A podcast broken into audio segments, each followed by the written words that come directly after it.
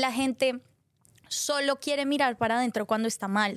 No estaba respirando. Yo era como Claro. me dio un miedo, dije, no me va a caer, que, o sea, no me quiero caer, no me quiero caer, no me quiero caer. Y es como ni respiraba, tensionada. Nuestra psicóloga lo propone verlo el tiempo como una espiral. Estamos acá, listas para desarmar los esquemas y construirlos desde cero. Un podcast donde nadie va a juzgarte por decir lo que pensás o exponer cuando te equivocaste. Cada semana conversaremos con amigos quienes nos ayudarán a comprender mejor los desafíos que enfrentamos en nuestra generación. Juntos exploraremos nuevas formas de pensar y desafiar lo que hemos aprendido. Y porque pensándolo bien, Pensábamos mal pero estamos listas para sacarnos los filtros. y liberar nuestras mentes. ¿Qué tan difícil o qué tan fácil dirías que es ser feliz? Uy, qué fuerte. Si me tocas, las palpitaciones de repente subieron. No sabía que venías con esta. El calor es total. Eh, ¿Qué tan fácil? Mira, la verdad, la Steph honesta y sincera, la que no está pensando en el que dirán y que se aleja un poco de, esa, de esas voces, eh, tiene que decir, Amiga, ¿escuchaste hablar del servicio celular de Xfinity Mobile? claro que sí, Xfinity Mobile es el servicio móvil más rápido con servicio celular 5G y con millones de hotspots de Wi-Fi. Obtén el mejor precio por dos líneas de Unlimited por solo 30 dólares por cada línea al mes. Así que ya sabes, puedes mantenerte conectado todo el tiempo por un precio buenísimo. En temporadas de mucho trabajo y justamente ahora que estamos grabando el podcast, más que nunca tenemos que estar conectadas. 100%. Tenemos que mandarnos fotos, videos, archivos. Por suerte, estamos con la mejor conexión. Visita es.xfinity.com barra fastestmobile para conocer más. Para mí, la, la felicidad o los momentos felices siempre los he encontrado de una manera más fácil que difícil. Digo mi, mi versión más honesta porque siento muchas veces que, que me da como cierta culpa decirlo, ¿viste? ¿Te, Em, te da culpa ser feliz? llegamos a unos niveles de culpa totales. No, pero, pero me he encontrado muchas veces con, con la pena o la vergüencita de decir que, mm, que Soy- siento que, que- que soy una afortunada, porque si bien hago terapia y, y los momentos difíciles los tengo y todo, siempre tuve un espíritu como de buscar la felicidad todo el tiempo. Entonces ya es parte de mí, ¿viste? Y aunque aunque mm, necesite hacer un montón de, de ejercicios y actividades para, para recordarme todo el tiempo la importancia de estar acá, el sentido que le doy a la vida y todo, eh, para mí siempre fue un camino más, más tirando hacia, no, ni siquiera fácil, porque no es fácil, pero no me resulta algo trabajoso. ¿Vos qué sentís? Sí, o sea, sí a todo lo que acabas de decir, pero siento que también hablo de mi experiencia y, y de un- experiencias que me han contado amigos. Siento que es, es muy fácil que esta bola de felicidad de momentos y yara yara se te nuble un poco diariamente por temas tipo ansiedad, estrés, depresión. Eh, entonces como que siento que va por ahí, como poder controlar esta otra cara para que esto funcione perfecto.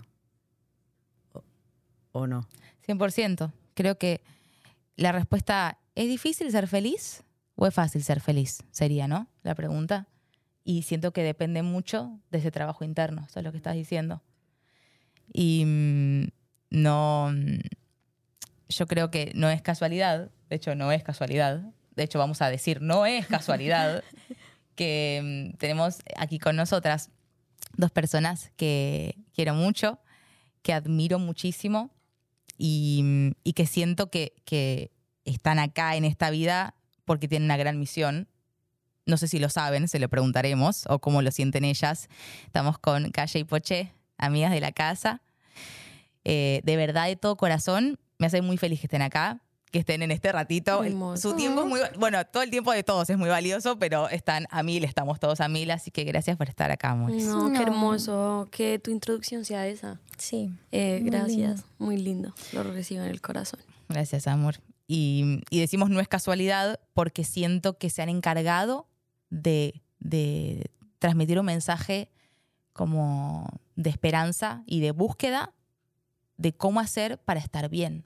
Mm. ¿no? Porque muchas veces eh, nos, nos acostumbramos a esto de escuchar o por nuestros amigos o mismo porque la gente lo hace desde el amor, no, no, no lo hace con maldad, pero tratan como de, mm, de apapacharte y decirte, bueno, estás mal, es normal, amor, todo, no pasa nada, ¿viste? A todos nos Sí, pasa, cero, cero nor- o sea, es normal, pero es cero normal que te digan, nada, todo bien.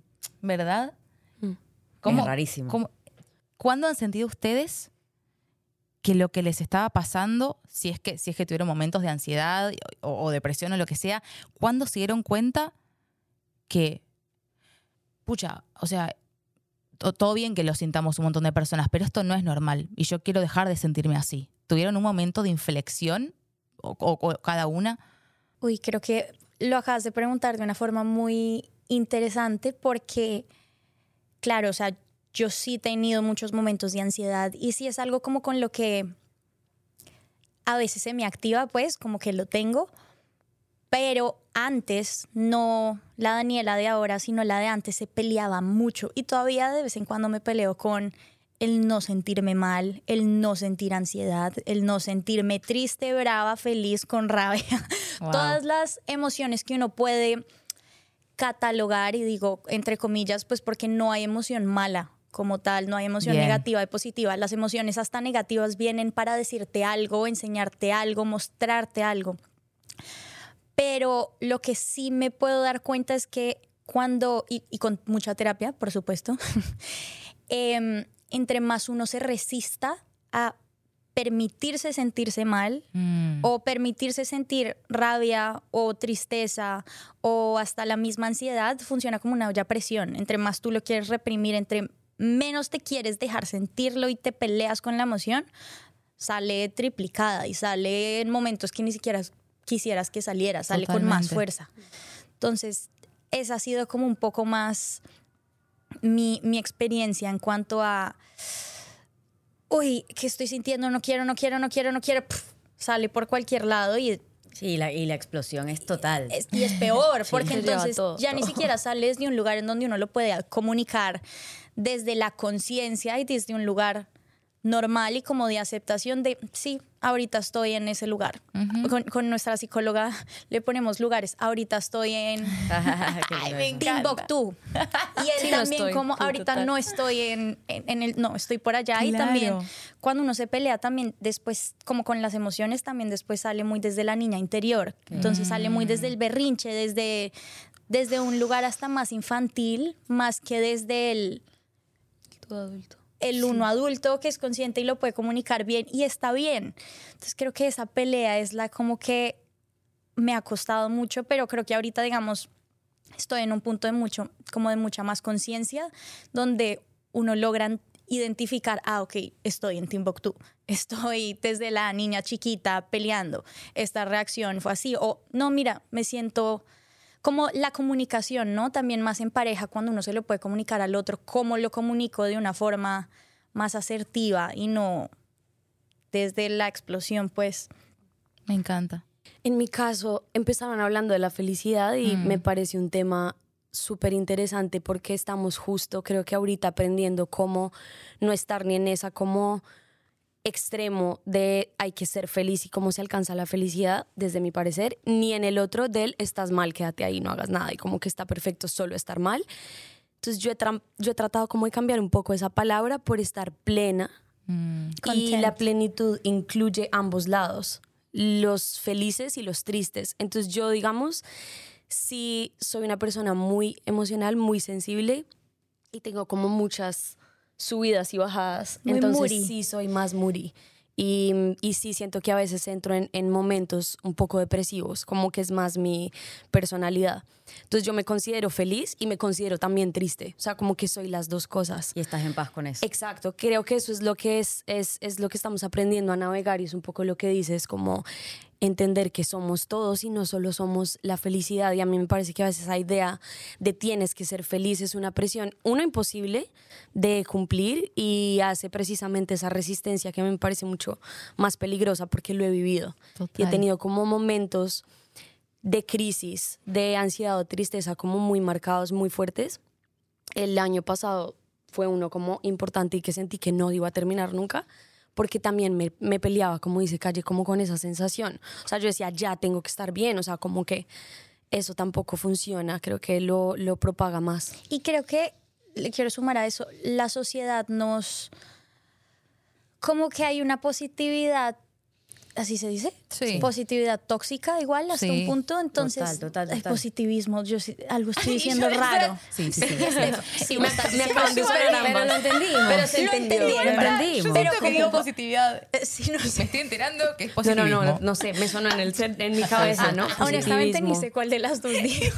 Acá hablamos como queremos porque podemos, amor. positivo. Pero, me sirve. pero como esta necesidad de mostrarle al mundo como no, todo es todo, to- yo vivo súper feliz y tengo que, tengo que estar agradecida porque efectivamente soy muy afortunada. Entonces es como, no puedo quejarme, no puedo eh, estar triste Y qué porque... presión, qué carga, ¿no? Y también es como, e- es eso, se vuelve tóxico y yo de por sí soy una persona muy positiva. A mí, si tú me vienes acá con, eh, exacto, sí, como no, tres cosas negativas es, ay, bueno, pero al menos tal, o ay, pero míralo por el otro lado, funciona así, o hasta de pronto por esto será como trato de, de mirar solo ese lado, poche, es un poco el opuesto. Pero me encanta, es muy importante lo- los Sí, opuestos.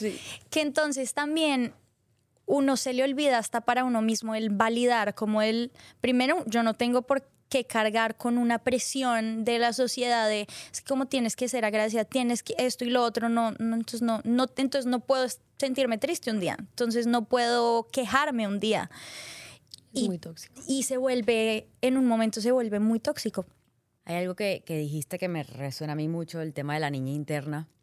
Yo tengo una relación con mi niña interna que, que amo, pero a veces me jode mucho, eh, porque es como una voz dentro de uno que para mí es como la voz del miedo, la voz de la inseguridad, la voz de alguien de siete o diez años sin, sin herramientas para combatir, eh, que lo hablo mucho en terapia, y que sé que cuando estoy en un momento de turbulencia, esa voz, no sé, yo lo divido en mi cabeza como, si mi cabeza es el 100%, mi niña adulta es el 80% y mi niña interna es el 20%. Y tengo momentos en que di- reconozco como Timbuktu, de decir, ahora, en, o sea, en vez de estar en 20%, estoy en 10%. Y, y mi niña adulta abarca el 90%. Como hago ese ejercicio de entender qué porcentaje de, de voz y de voto tiene mi niña interna en cada situación. Claro. Eh, el problema es cuando de repente digo, "Ah, ¿cómo puede ser que pasé del 10% al 50%? Si estaba en 10%, que va un poco eh, a lo que decías de si ahora estoy plena y estoy bien y estoy feliz o estoy en un momento increíble, ¿cómo puede ser que en un mes no me tiene que pasar algo radical para No, decir total. estoy mal? De repente no, no me sienta como Mm. en la mía, sí, le- yo me acuerdo que le comentaba a mi terapeuta, eh, porque yo de pequeña sufría ataques de pánico. Mm. Me mediqué, los dejé de tener Mm. y hubo un momento que de la mismísima nada, o sea, desde donde se crean los agujeros negros en el espacio, no sé dónde salió, me vino un ataque de pánico y yo lloraba, no, no por el ataque de pánico, porque le decía, siento que estoy retrocediendo. Mm. O sea, no- ¿cómo puede Eso, ser que ya está, ya yo, ya yo había salido? Yo hablaba del ataque de pánico como algo pasado que me había Sí, pasado ya hace viví 10 años. eso, eso ya no, no toca la experta en puerta. ataques de pánico, sobreviviente. Y de repente me vino uno y decía, bueno, esto es rarísimo. O sea, no sé nada, todo lo que aprendí fue en vano. O sea, entré en un loop de decir, no tengo herramientas, eh, hasta que después de mucho trabajo de- terapéutico, obviamente desde el privilegio de poder tener ese espacio para hablar con un profesional, entendí un poco a nivel biológico cómo funciona el cerebro, Pero químicamente. al- que es algo químico que mi cerebro necesita cierta medicación para yo estar estable. Y, y em- aprendí a verlo como cuando te rompes el brazo, vas al doctor, cuando te sale una carie, vas al dentista, y cuando no estás bien de la mente, vas a terapia. O sea, como ese, como que normalizamos mucho de, ay, me duele la espalda, voy a ver que me revisen la espalda. Pero no normalizamos tipo, ay, estoy, estoy mal, voy a terapia. Como Total. que Y te digo, qué importante mm, como hacer conciencia, porque siento que gracias a, a las herramientas que tuviste más de niña, que tuviste ese privilegio y que, y que te explicaron que estabas teniendo un ataque de ansiedad o de pánico, hay gente que no sabe, porque como qué importante la concientización y Es. hablar de, de- de eso que nos pasa y ponerle un nombre y, y qué bajón que, que vuelva a aparecer, pero qué importante haberlo vivido, haberlo experimentado, haberlo hablado, no partís de cero. O sea, sí.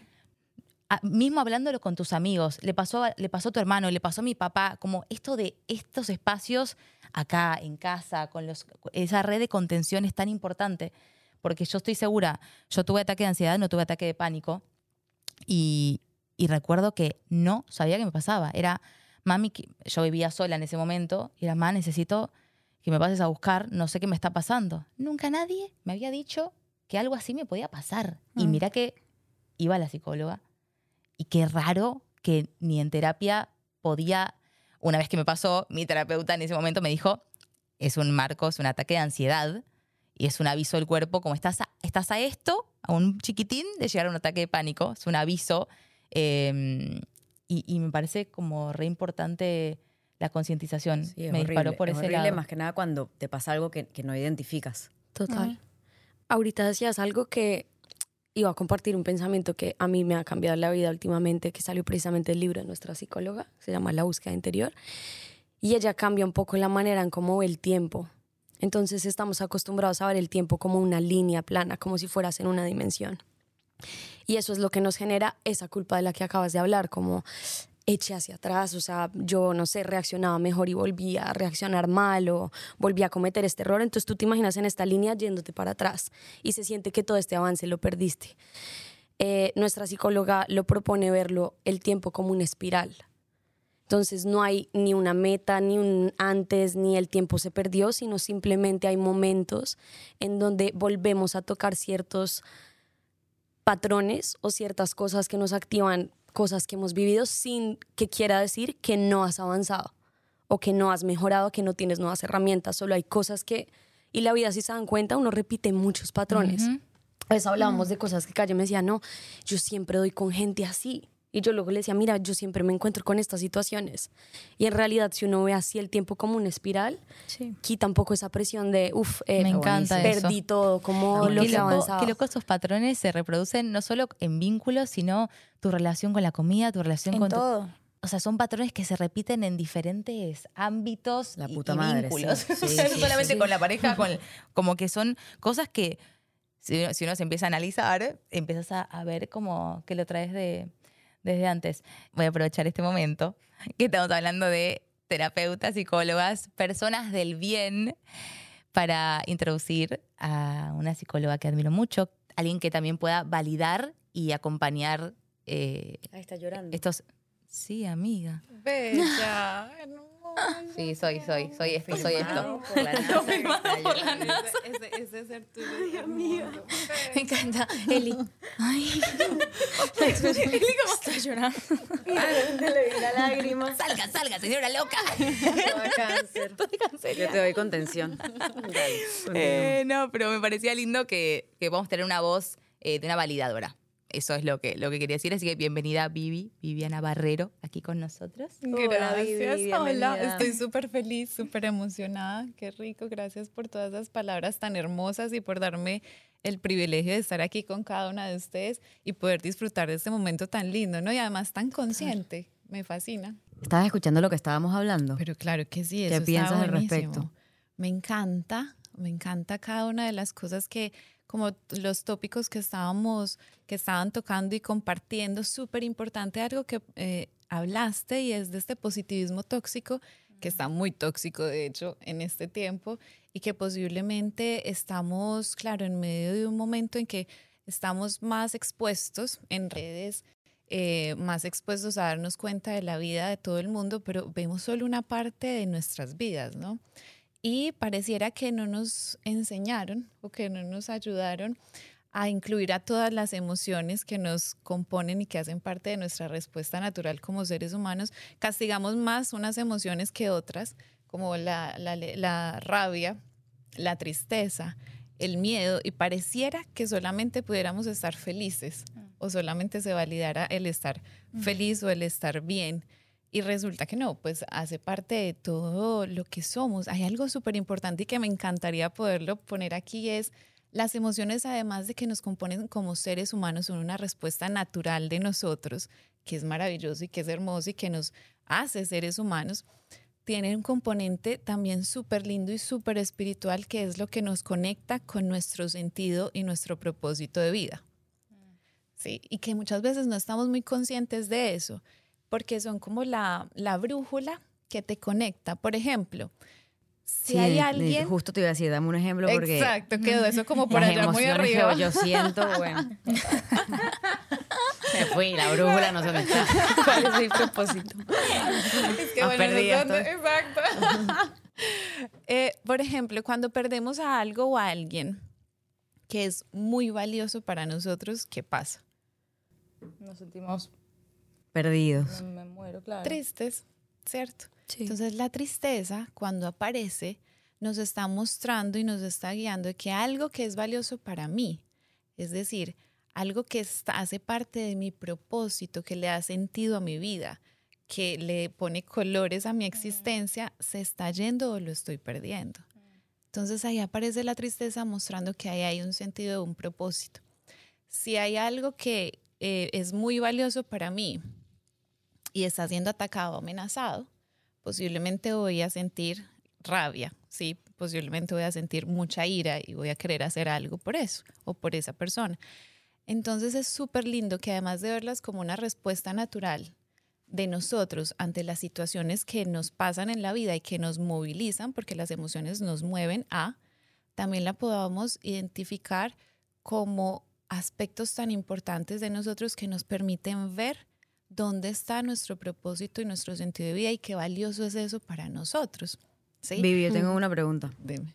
No sé ustedes, pero si yo tuviera que nombrarte los dos sentimientos más feos que, que siento al, en mi día a día, aunque tenga un día increíble, creo que es el miedo y la culpa. no, no, la culpa por sentirme que, que le hice algo mal a alguien, sino por de repente no seguir estos mandatos que me inculcaron que tenía que seguir y querer hacerlo distinto y de repente decir, ay, pero tengo 30, estoy bien, pero hay una culpa ahí tácita que como que siento que es más allá de la tristeza o de la rabia, que siento que de repente me pasaba mucho en mi adolescencia, hoy en día lo que es el miedo a lo que sea y la culpa creo que son las dos emociones que más me invaden. ustedes?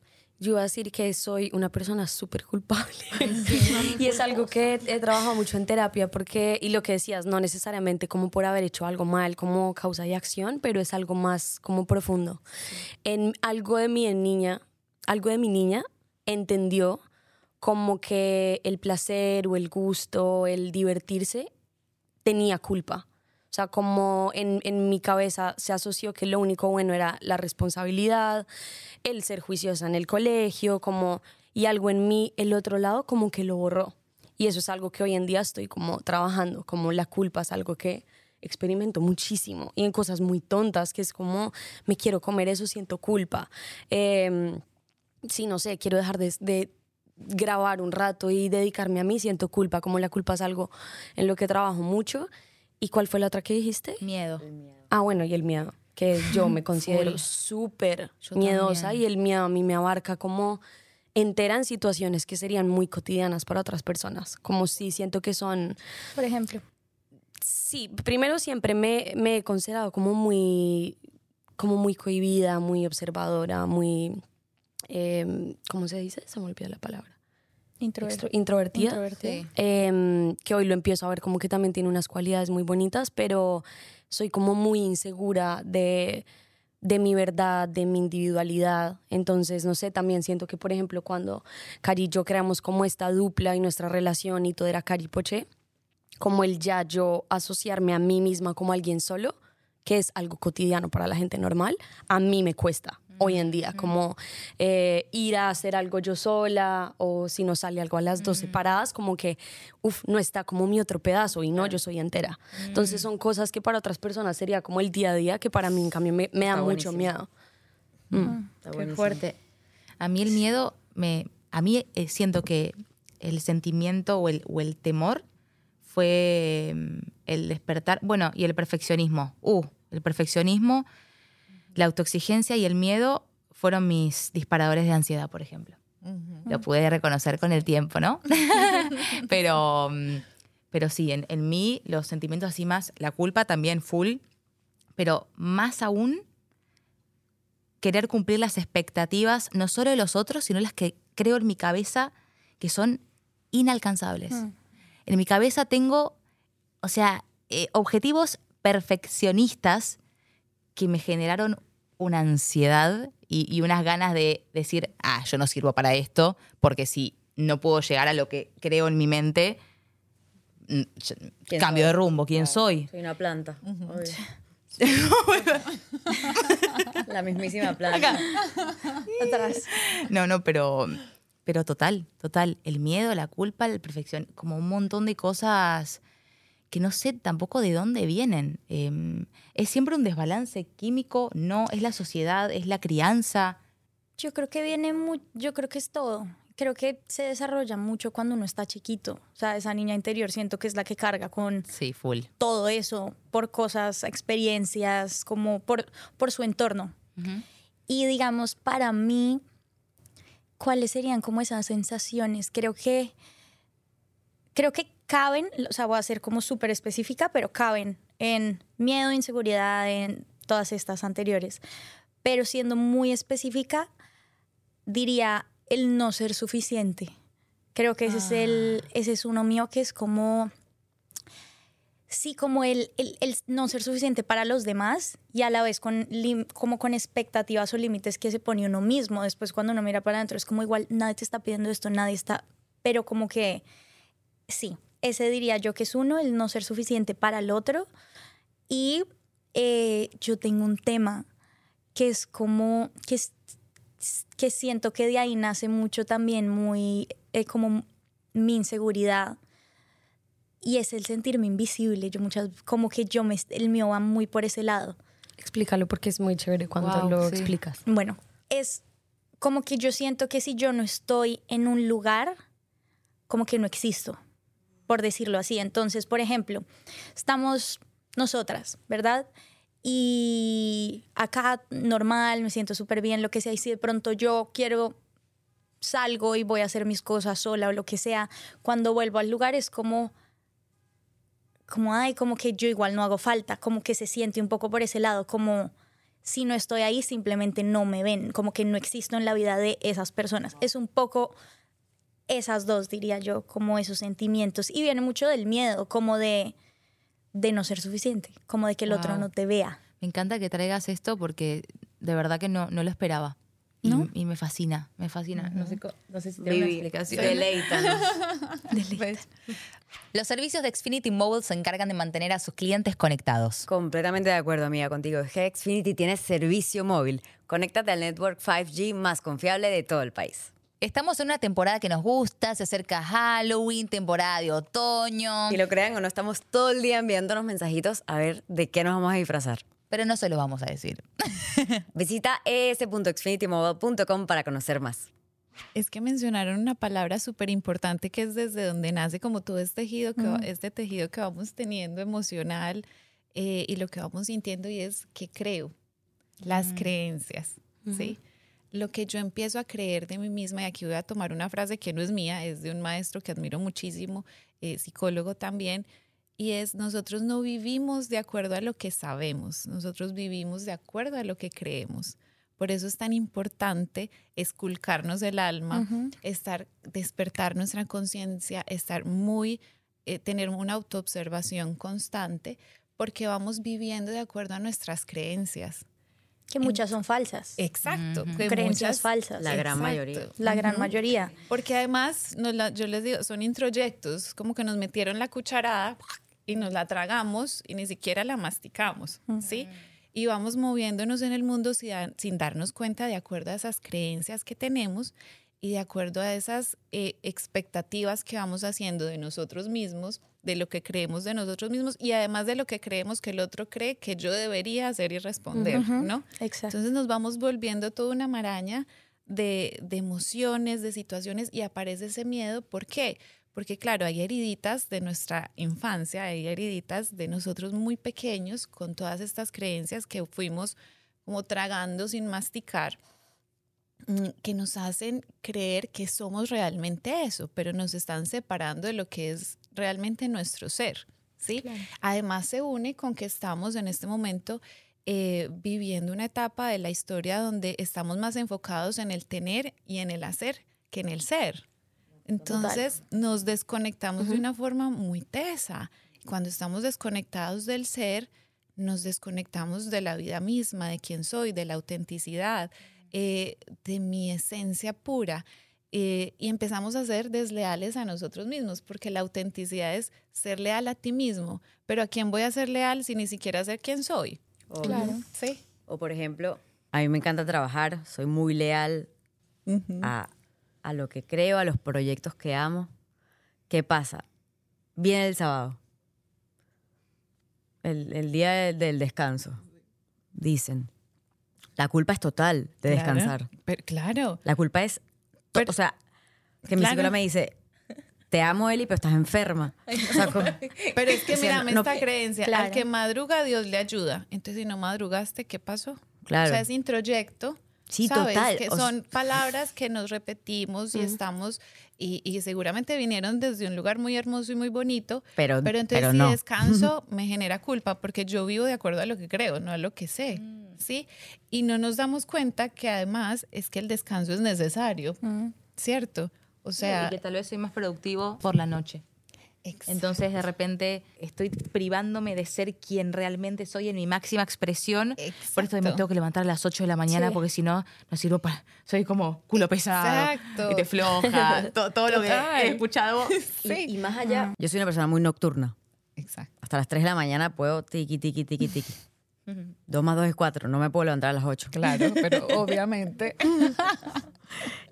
Y no solamente yo me siento culpable de no le sin decir me siento culpable, pero hay algo de me le- levantarme a las 10 de la mañana que, que digo, claro, hay gente que se levanta a las 6 a trotar, a hacer yoga, y, Mm, sino que de repente pasa, y me ha pasado, estar en mesas de personas que se levantan a las 6 de la mañana y yo decir, no, me levanté a las 10. A las 10. Terrible. Claro. Eso pasa mucho. Claro. Ay, Pero es que la productividad también se volvió súper tóxica. Pero y total. ahorita que estabas hablando de eso, una de mis grandes crisis también de las que hablamos ahorita antes de cuáles recordaba, eh, fue porque sentí que veníamos a un ritmo como imposible de sostener, Cali y yo, y pasó pandemia y como que todo se empezó a parar y me deprimí muchísimo porque me, me obsesioné con la idea de que tenía que hacer todo el tiempo. Y también aprendí de los dos movimientos, que es eh, la contracción y la expansión. Y siempre necesitamos, como la naturaleza, ambos. Y siempre intentamos es solo hacer uno y ambos son insostenibles. O sea, si cualquier sistema eh, solo diera, diera, diera, diera, no sería sostenible. O sea, cuando uno dice que utopía al universo, una utopía es lo peor que le podría pasar al mundo. O sea, como que siempre tiene que haber como este, este movimiento. Entonces, eso a mí me ha servido tipo para tus sábados, como acordarte que es necesario, o sea, como por eso los animales hibernan, por eso hay pausas en la vida, o sea, Ay, como total, hay como que uf, necesito inspirarme, necesito descansar, necesito reflexionar, necesito divertirme y tener placer. O sea, uno enriquece el otro y a veces solo como que le damos valor a, a uno de ellos y sería terrible. Todos Exacto. Me encanta. ¿Y, y por, qué, por qué nos asusta frenar? Porque siento que, eh, o por lo menos hablo, hablo de- desde mí, me, me asustaba mucho, ahora estoy mucho mejor, pero el momento debe ser también por estas creencias de que uno tiene que ser productivo, tiene que ser productivo, pero a la vez en el frenar y en el poner una pausa, uno se encuentra con uno Claro. y empiezas a enfrentarte con, con esos fantasmas o, esos, o esos lados oscuros Claro. Sí. eh, que por ejemplo yo que soy una persona, como decía al principio, muy alegre, me cuesta mucho ir a esos lugares donde toco fondo, que, que- que bien me hacen, de verdad, eh, pero me asusta. Claro, eso es- nos asusta un montón. y tanto nos asusta que nos asusta estar solos ahorita, ¿no? Sí. En soledad o en esos momentos que invitan a la autorreflexión o a mirarnos y mirarnos en ese espejo y ver nuestra alma. Entonces, parar implica también verme, implica también sentirme, implica también oírme, implica también estar en contacto con mis emociones, con mis sensaciones, con mis pensamientos, con todo lo que lo que tiene que ver con la experiencia humana del día a día, porque además nos confronta, ¿no? Nos confronta con qué? Con esas creencias que decimos, "Ey, pero ¿cómo así? Si yo toda la vida he creído esto, ¿cómo va a pasar diferente? ¿Qué, qué, qué tal yo es que descansando cuando he creído que la productividad es lo que realmente me va a dar el éxito que quiero, por ejemplo, porque estamos más desde la ser y desde el tener que desde el ser. Entonces, encontrarnos con esos lados oscuros eh, es algo tan valioso, pero también genera mucho miedo. Mucho miedo verme y ver quién soy realmente, hacerme las preguntas básicas del movimiento en la existencia y es quién soy, qué quiero y para dónde voy. Y a veces esas preguntas nos sacuden tanto el alma, nos desnudan tanto el alma, que me empiezo a dar cuenta de realidades que no quiero realmente en este momento de mi vida o que no quiero Sí. seguir eh, patrocinando o siendo la, la protagonista de esa forma, porque implica además la deslealtad a ese libreto que me entregaron culturalmente, socialmente o en casa. ¿Y cómo voy a hacer esto? Sí, ¿Cómo uno me se voy a casa con esas de- ideas. Sí, Sí, Claro. como cuando alguien se casa con el dolor. Entonces, si no está triste, siente que no le está siendo fiel Exacto. Lindo. a, a- a su, pues a lo que es, a su ser. Exacto. Otra cosa es, con lo que decías, la gente, digamos, que es súper workaholic y que todo el tiempo tiene que estar haciendo algo y que si no está haciendo algo es como el fin del mundo. Sí. Siento que igual entrar en conciencia asusta. La gente no quiere Sí. entrar en conciencia porque, Total. porque es mucho más eh, fácil eh, quedarse Es más dormido. fácil igual quedarse dormido y quedarse como en... Piloto "Ah, esto es lo que yo. creo, piloto automático, como que, Claro. porque va a mirar para adentro, como que, ¿para qué es así? ¿Eso Estoy qué? bien. ¿Eso con qué se come? Sí, Si así estoy bien, lo dice mucha gente. ¿Para Sí. qué? pero si así- es como, por ejemplo, la gente que, o sea, yo voy a terapia, hay días que no, es como, ¿y hoy de qué le voy a hablar a mi psicóloga? No, ahorita tengo Mati, ¿qué le voy a decir a Mati? Hoy no tengo ni idea qué le voy a decir, estoy súper bien. Y es como, tanto que en mi cabeza es como, ay, ¿será que le cancelo a Mati? No le va a cancelar, voy a tomar Y luego tuviste la más trascendental. como, Siempre pasa. salí y no puedo creer esto que hablé con mi psicóloga, como que acabo de hacer el descubrimiento de mi vida. Y la gente solo quiere mirar para adentro cuando está mal, solo Sí. quiere mirar para adentro cuando termina una relación, está entusado y es como, ¿qué va a hacer? Porque es como casi que le toca. Entonces creo que la gente le tiene mucho miedo a entrar en conciencia y la verdad es que apenas uno entra en conciencia, siento yo que no es el lugar más cómodo en lo absoluto. Creo que es un lugar igual incómodo y como desafiante, pero creo que es el lugar como más... Es en el lugar en donde uno más puede ser. Y en donde uno más crece y en donde uno más como que se conoce. Creo que si uno no entra a ese estado de conciencia y uno no entra también a decir lo de la niña interior, ah, esto es mi niña interior la que me está haciendo este berrinche y soy yo la que me tengo que hacer cargo de ella y ahora cómo, cómo, cómo hago esta conversación y no como la gente a veces reacciona también en piloto automático y espera que el otro como que keep- Bueno, manejate. Sí, como Claro. eh, Sí, así me siento, ¿no? punto. No, espérate, Claro. como ¿por qué? ¿De dónde viene? Claro. Como él también poder empatizar con el otro de si te hablan desde la conciencia, no, mira, me pasa esto por esto y esto y esto y me siento así y tú eh, me lleva a este lugar, es mucho más fácil también tener conexiones con las otras personas como de verdad y no solo desde lo superficial, que siento que el ¿qué pasa? Uno habla igual de entrar en conciencia, siento que nosotras por llevamos mucho tiempo en terapia y como en, en este mood de querer estar en conciencia y todo y todo esto que a ver, uno entra y sale, uno entra y sale. Esto no es como el iluminado que Sí, estamos en conciencia no, y vemos todo con esto. No, nada que ver. Nadie ni. Yo no creo que nadie, por más elevado que sea, por más espiritual, no tenga sus momentos de. ¡Ay, Total. pucha! Total. Tengo, tengo una pregunta. Si hay alguien que nos está escuchando que quiere entrar en ese estado de conciencia, pero de repente no tiene la posibilidad hoy de ir a terapia, o mm, ¿qué, qué podemos hacer para, para empezar ese camino porque eso también, la vida como que es un camino, ¿no? Una Sí, vez sí, piensa que es como resultado. Exacto, no, la línea y no es- es- Exacto, es el espiral. ¿Y, y qué puedo hacer para empezar a estar más consciente? Obviamente si uno puede ir a terapia, pero bienvenido, vaya en terapia, acá bancamos la terapia, acá hagan. pero, pero si no, ¿cómo, ¿cómo empiezo de repente con esas preguntas que, que has dicho? Ujú. Em, El autocuidado. El, el, pero ¿cómo? el darse No, no, ¿cómo cuenta- empieza el autocuidado? ya entendí, ya entendí, perdón. Y yo, Dime ¿cómo lo empiezo? No llores, mami. Mira, conectar, eso me encanta esa, esa pregunta porque como que vamos a la práctica, ¿no? Entonces, eh, sí, vamos, eh, el ser humano al fin y al cabo se define en la acción. Entonces, qué importante, uno, podemos entrar y reflexionar en quién soy, qué quiero y para dónde voy, ¿sí? Como preguntas básicas. Sin embargo, también comenzar, a mí me encanta que puedan empezar a hacer journaling, eh, tener un diario. El diario nos permite a nosotros vernos constantemente y estar sin juzgarnos, ojo, sino simplemente ver qué está pasando en mi interior, poderlo escribir, poder ir hacia afuera, per- perdón, poder ir hacia adentro para verlo afuera, como cuando me veo al espejo y digo, ay, ve, hoy no estoy tan peinadita o aquí me voy a arreglar esto. Lo mismo pasa con el diario e inclusive hacer un ejercicio muy puntual, ya que vamos como a la practicidad, y es este diario emocional. Identificar, por ejemplo, podemos empezar desde ahí que de, lo, de mi día me hizo sentir triste y escribirlo. Empiezo a generar conciencia de cómo se está moviendo mi alma con estas situaciones que están pasando y que me generó tristeza, porque ahí está conectado no solamente con mi supervivencia a nivel de emociones, sino con mi sentido de vida, dónde está lo valioso para mí, me conecta a mí. Lo, el sentido de vida es la razón y la emoción unida a personas valiosas, cosas valiosas y situaciones valiosas. Entonces, ¿qué de mi día me hizo sentir triste? ¿Qué de mi día me dio alegría? ¿Qué me dio miedo? ¿Qué me dio rabia? ¿Y por qué estoy agradecido? ¿Sí? Es un ejercicio muy básico en, a través del cual podemos empezar a generar una mayor conciencia, a empezar como a expandir, a dar ese despertar tan hermoso del que tú hablas, que es incómodo, sí, pero ahí es donde empieza la vida, realmente. Creo que el es cuestionárselo es, te- todo. Exacto. El permitirse cuestionarse y como Ujú. querer indagar en ese lugar.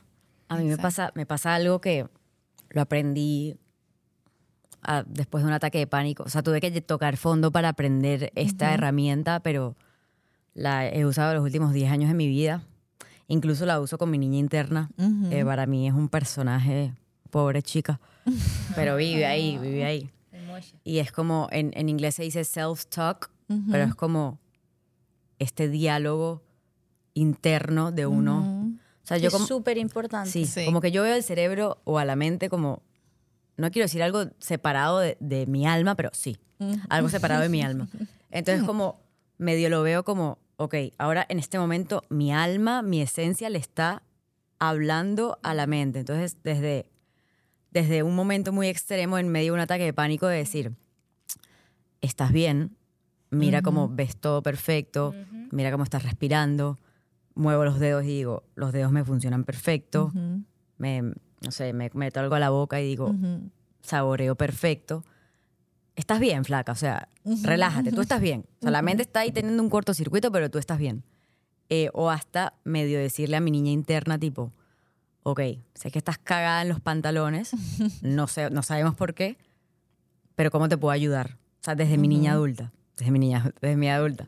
Antes también tenía adulta y te dije porque me gustó. Y entonces como es, es realmente termina siendo un monólogo porque nadie, nadie me responde, pero como es enviar esta información o esta, no sé si ser muy verborrágica y empezar a hablar, hablar, hablar, pero a mí me sirve mucho de decir, ok, sé que estás cagada, tranqui, porque yo soy la adulta acá en la relación, es muy loco, pero así lo hago. Me encanta. Eh, dime qué necesitas para yo poder ayudarte a tranquilizarte. Y a partir de ese diálogo interno monólogo, no sé cómo, llego a tranquilizarme. O sea, esa es una herramienta que a mí me Sí, funciona es mucho. buenísima, es buenísima, además porque conectas con el presente, ¿sí? Cuando viene la ansiedad, los ataques de pánico es porque tenemos exceso de futuro y yo le digo la loca del piso de arriba, se va como para el futuro y empieza un poco como a escarbar por allá. eh, y el conectarnos con el presente, una herramienta, eso es muy importante lo que mencionas, y el- la respiración, el respirar el oxigenar, el dar y el recibir de lo que hablabas tan lindo tú, eh, ese punto de doy y al mismo tiempo recibo, porque es inclusive lo básico de la vida. Cuando me quedo solo recibiendo, recibiendo y recibiendo, me ahogo. Cuando me quedo solo dando, dando, dando, también me ahogo. Entonces ese balance y esa armonización tan linda, la respiración entra y le dice a, a todo nuestro sistema nervioso como tranquila, sí, puede, puede que esté sintiéndote amenazada en este momento, pero podemos trabajar en esto y luego conectas con los cinco sentidos que nos baja la información a este tiempo presente, que veo, que escucho, que, que siento, que saboreo, mm, siento mis, mis, mis dedos, como decías tú, estoy saboreando esto.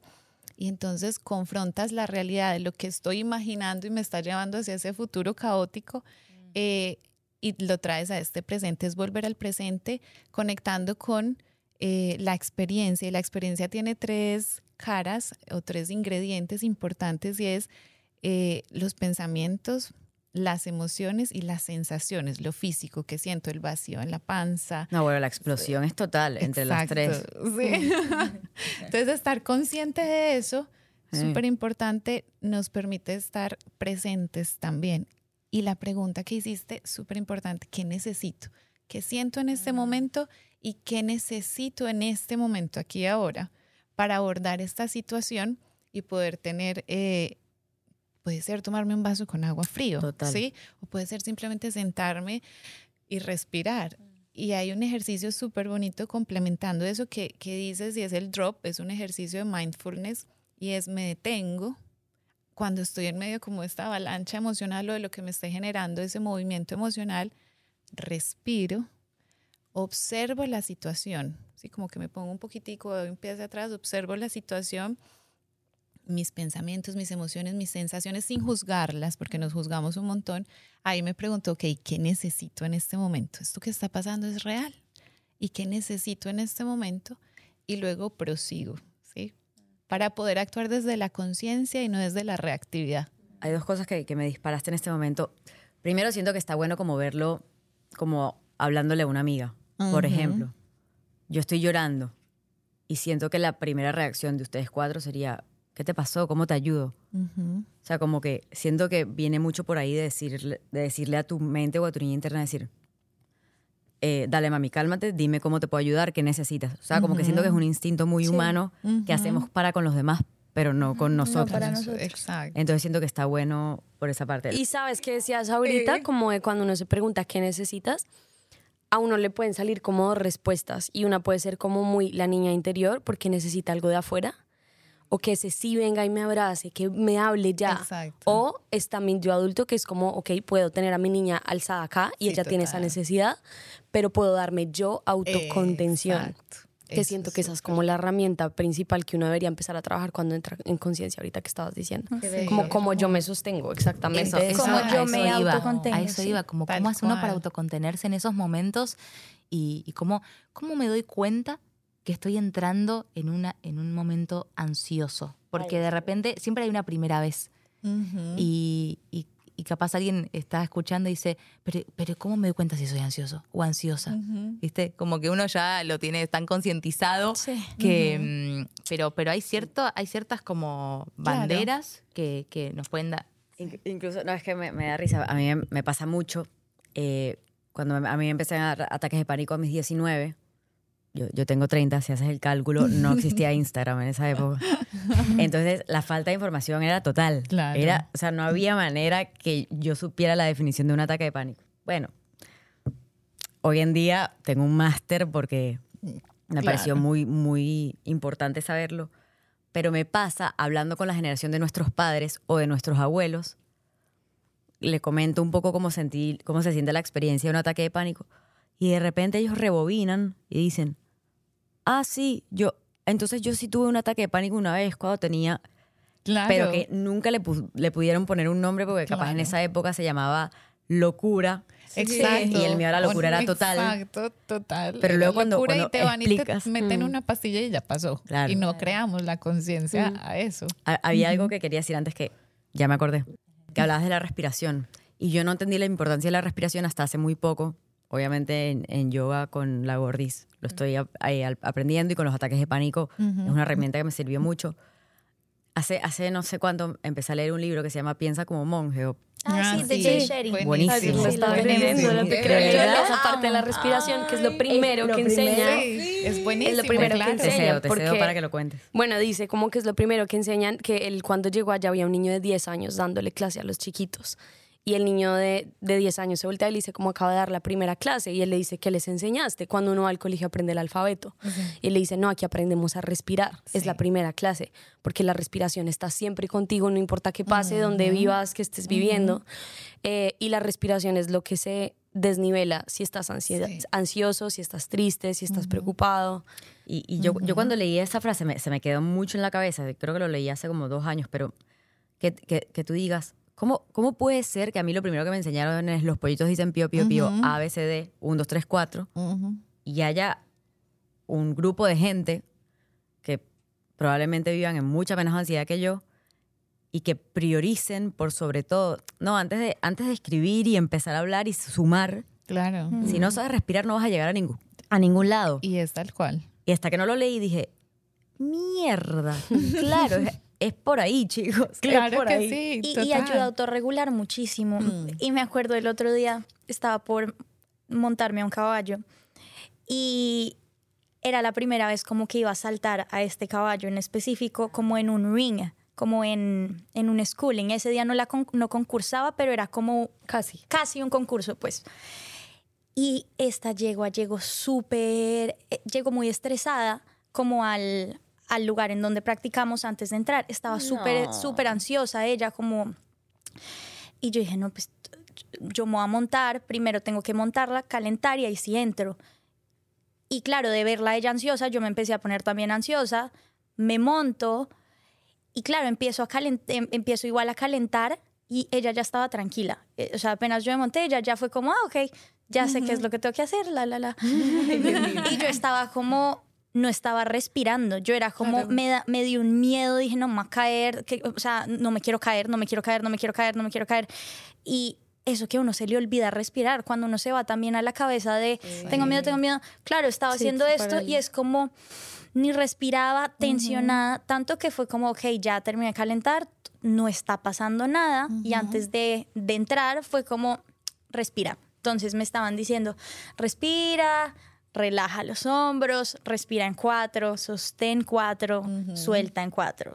Así lo hice un par de veces y es increíble como uno, uno lo escucha y es como, ay, respirar, como que Sí. lo hago por inercia, como que, que reguló, o sea, fue como, ay, ya, Sí, ya ok, pasó. ok, ya estoy tranquila, vamos, muy bien. Y fui, la monté, todo salió espectacular y yo ya me había, me había bajado 700 revoluciones con haber respirado un minuto de hago cuatro, sostengo cuatro, suelto en cuatro. Y fue como, uno, uno cree en esos momentos que uno tiene el poder de nada, que uno ya se lo llevó el que lo trajo. Esto fue, aquí fue, ya no queda nada, moriré en cualquier momento. y es como uno sí tiene como el, el poder, poder. de, y uno se cree completamente incapaz en esos momentos y es como, enfócate en esto. Y Sí. sí pasa. Claro, porque cuando aparece la ansiedad, retomando eso y con lo valioso que ha dicho cada una, eh, entramos, sentimos ansiedad, viene como de anjos, de angustia, sí, la angustia de, de anjos. Entonces sentimos como que la vida se nos está angostando por esa situación que nos está amenazando algo que es valioso para nosotros, ¿sí? Entonces nos apretamos, se nos aprieta la vida, nos, se nos apretan los músculos, empezamos a sentir esta tensión muscular, empezamos a sentir que no podemos respirar, aparece la taquicardia, sudoración cuando estamos en estado de ansiedad.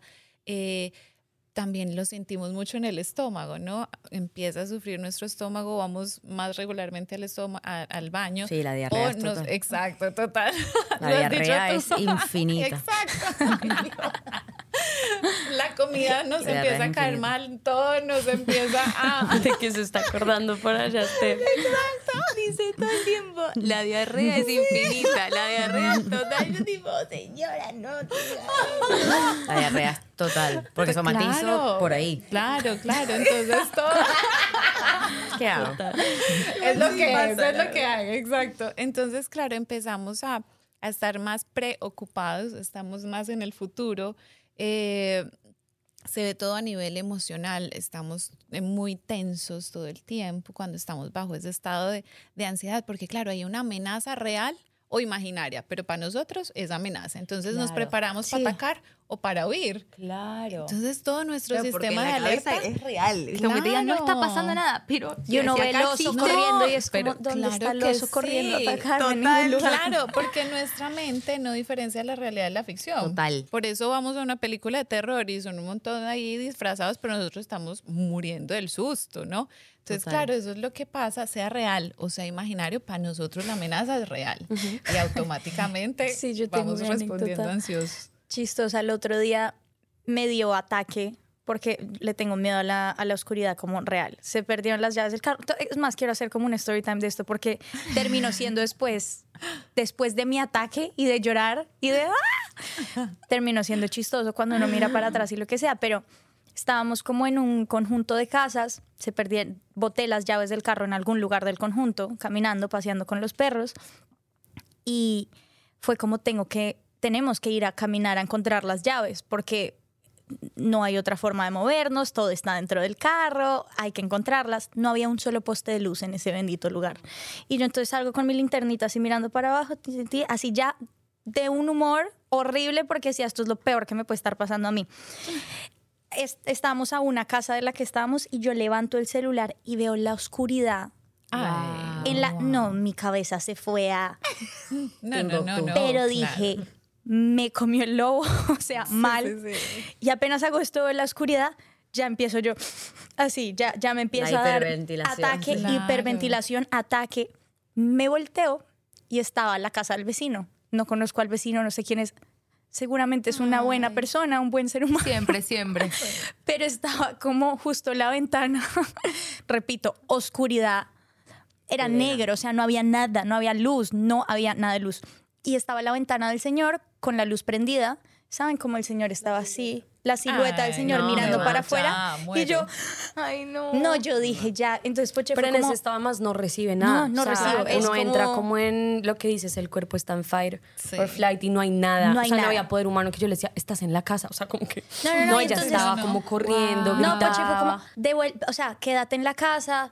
Nosotras buscamos las llaves y yo llegué a la casa y yo, el señor sabe que yo voy a estar acá sola, me va a venir a matar. Aparte aparecen nue- nuevos miedos, nuevos miedos. Sí, no, Así vas, vas buscando nueva información No, se después alimenta el eso. señor sabe que yo estoy ahí sola. O sea, esto es pésima idea. Además, obvio, No. el, señor, el señor salió a mirar porque estaba gritando, ¿no? Claro. O sea, uno va creando su propia Claro. película. Y el señor iba a ir a ayudarla y ella pensando que Sí, le iba a No, tocar. yo dije, este señor me va a atacar, o sea, voy a terminar yo quién sabe en dónde, en el peor escenario del mundo entero. Sí, No, Pero eh, después encontramos las llaves. Ah, bueno. Pues se las encontró. Final feliz de la historia. Sí, pero en ese momento uno no recibe, es impresionante.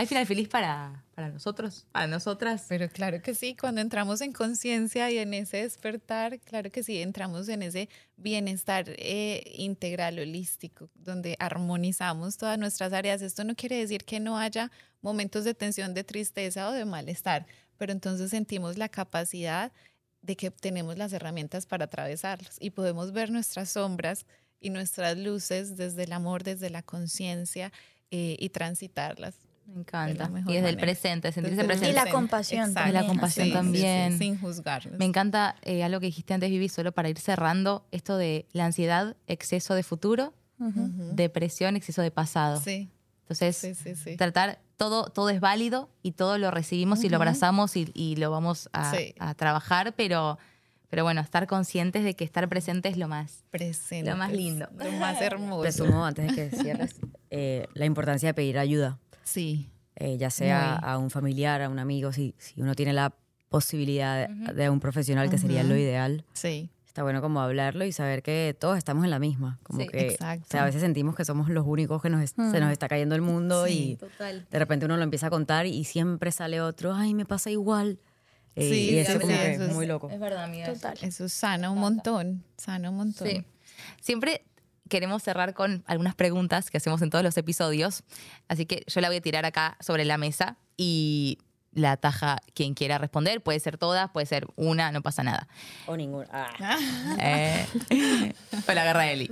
Eh, una que nos gusta mucho es algún consejo, pero cuál es el peor consejo que han recibido que dicen, qué bueno que no seguí este consejo.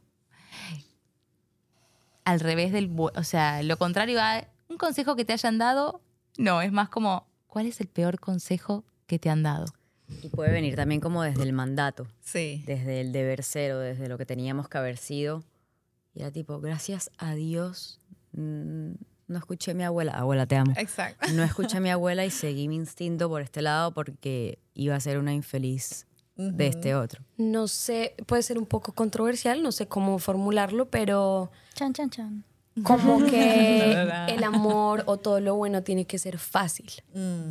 Ay, yo, yo iba a decir Porque algo similar. lo he escuchado, uno ve. TikTok, ¿sabes? La gente lo está hablando en podcast, así que es como el amor tiene que ser fácil, pero, o sea, creo que hay una línea muy delgada precisamente sí. en lo que decíamos ahorita, en el entrar en, conf- en conciencia, no es fácil. Sí. Entonces siento que puede ser que si uno lo, lo toma muy literal es muy peligroso. Muy peligroso. O una relación solo está bien si nunca hay inconvenientes. Sí. O lo mismo del positivismo tóxico. Eso me parece un consejo súper peligroso, como todo tiene que ser fácil. Sí, De acuerdo. total. Me gusta. Iba a ir por ahí, así que Copiona. Súper, súper. En este momento de la vida de cada uno, que cada uno está viendo procesos distintos, eh, por lo que hablamos veo que cuidamos nuestra mente eh, y nuestro hogar, siendo metafórico, ¿no? Ujú. ¿Cuál dirían que es la palabra que mejor las define en este momento? Para mí, armonía. Qué lindo. Armonía. Y me lo imagino como estos instrumentos musicales y que te lo entregan y puede ser el instrumento, lo máximo, la mejor guitarra, el mejor instrumento y está... Y por más buenísimo que sea, siempre es importante, eh, como dice uno, afinarlo, ¿no? Armonizar cada una de sus notas y así me siento en este momento, en la armonía. Qué lindo. Mejorado para no sé, nosotros. estoy pensando. Yo creo que yo diría identidad. Buenísimo. Porque es- estoy justo como en el proceso de, ahorita que hablamos que la mente nos habla, ayer vi un TikTok muy interesante que decía que es como un loro que se aprendió un discurso. Entonces si un loro te dice te amo o eres tonto, lo que sea, pues el loro no lo piensa, solo es un discurso que está aprendido. La mente es igual. Entonces creo que estoy en yo darme mi identidad sin lo que me dice ese discurso Ese ejemplo está repetido. buenísimo. Buenísimo. Ese ejemplo está buenísimo. encantó no lo había escuchado. Yo diría como, es una palabra más, no sé cómo conjugarla bien, pero siento que libertad, como estoy buscando esas cosas que me hacen sentir libre y que me, hace- que me hacen estar en paz y en coherencia con lo que piensa mi esencia y lo que, lo que me sirve y lo que me hace feliz, más allá de lo que me dijeron que tenía que hacer Mm. o, o que no. Me Como que estoy en ese lindo. proceso. Wow. Lloraba. No, pero sí, sí, hoy, hoy me levanté y ya hace varios días vengo... es- lo que pasa es que siempre soy esto, soy muy emocional, pero en particular fueron días em, más emocionales aún. Yo pensé que era imposible llorar más de lo que ya lloraba, pero entre mi cumpleaños, llegaron mis padres, eh, fue como una acumulación de dos, dos tres meses de, de cumplir algún que otro logro que, que- que esperaba, esperaba durante mucho tiempo, eh, encontrarme sola en casa durante dos semanas con mi perro y con mi, y con mi ser y mi soledad que a veces me cuesta tanto y me puso muy emocional. Y eso no es ni malo ni bueno, simplemente siento todo y estoy consciente, que también es otra palabra, eh, de, de todo lo que me rodea. Me encanta. Sí. A flor de piel. A flor de piel, literal. Y creo que yo diría como capaz. Mm. Entonces creo que como que lo, lo ato a muchas cosas, como, como que uno se pone muchas limitaciones uno mismo, uno se hace muchas películas como, y muchas trabas. Creo que el, el darme cuenta de a pasitos como que soy capaz de salir de ciertos loops o de ciertas creencias o sí, capaz de hacer cosas que de pronto en el momento soy como... "Ah". Me encanta. Es más, te voy a acotar. Suficiente. Suficiente. Porque empezamos esta conversación diciendo que de repente a veces no te sentías eso o Exacto. te sentías invisible. Estoy encontrando eso. Me encantó. Y, y de- no, y te juro que me, me pone la piel de gallina, literal, porque qué loco como uno ve a los demás, ¿viste? Yo Sí. como que a todas, bueno, todo, todo es que todos somos enough, todos somos suficientes. Total. Es la, es la verdad, no es un dicho, es la verdad. Es la verdad. Somos lo Precioso. máximo. Te amo. Total. Somos lo, Lo máximo.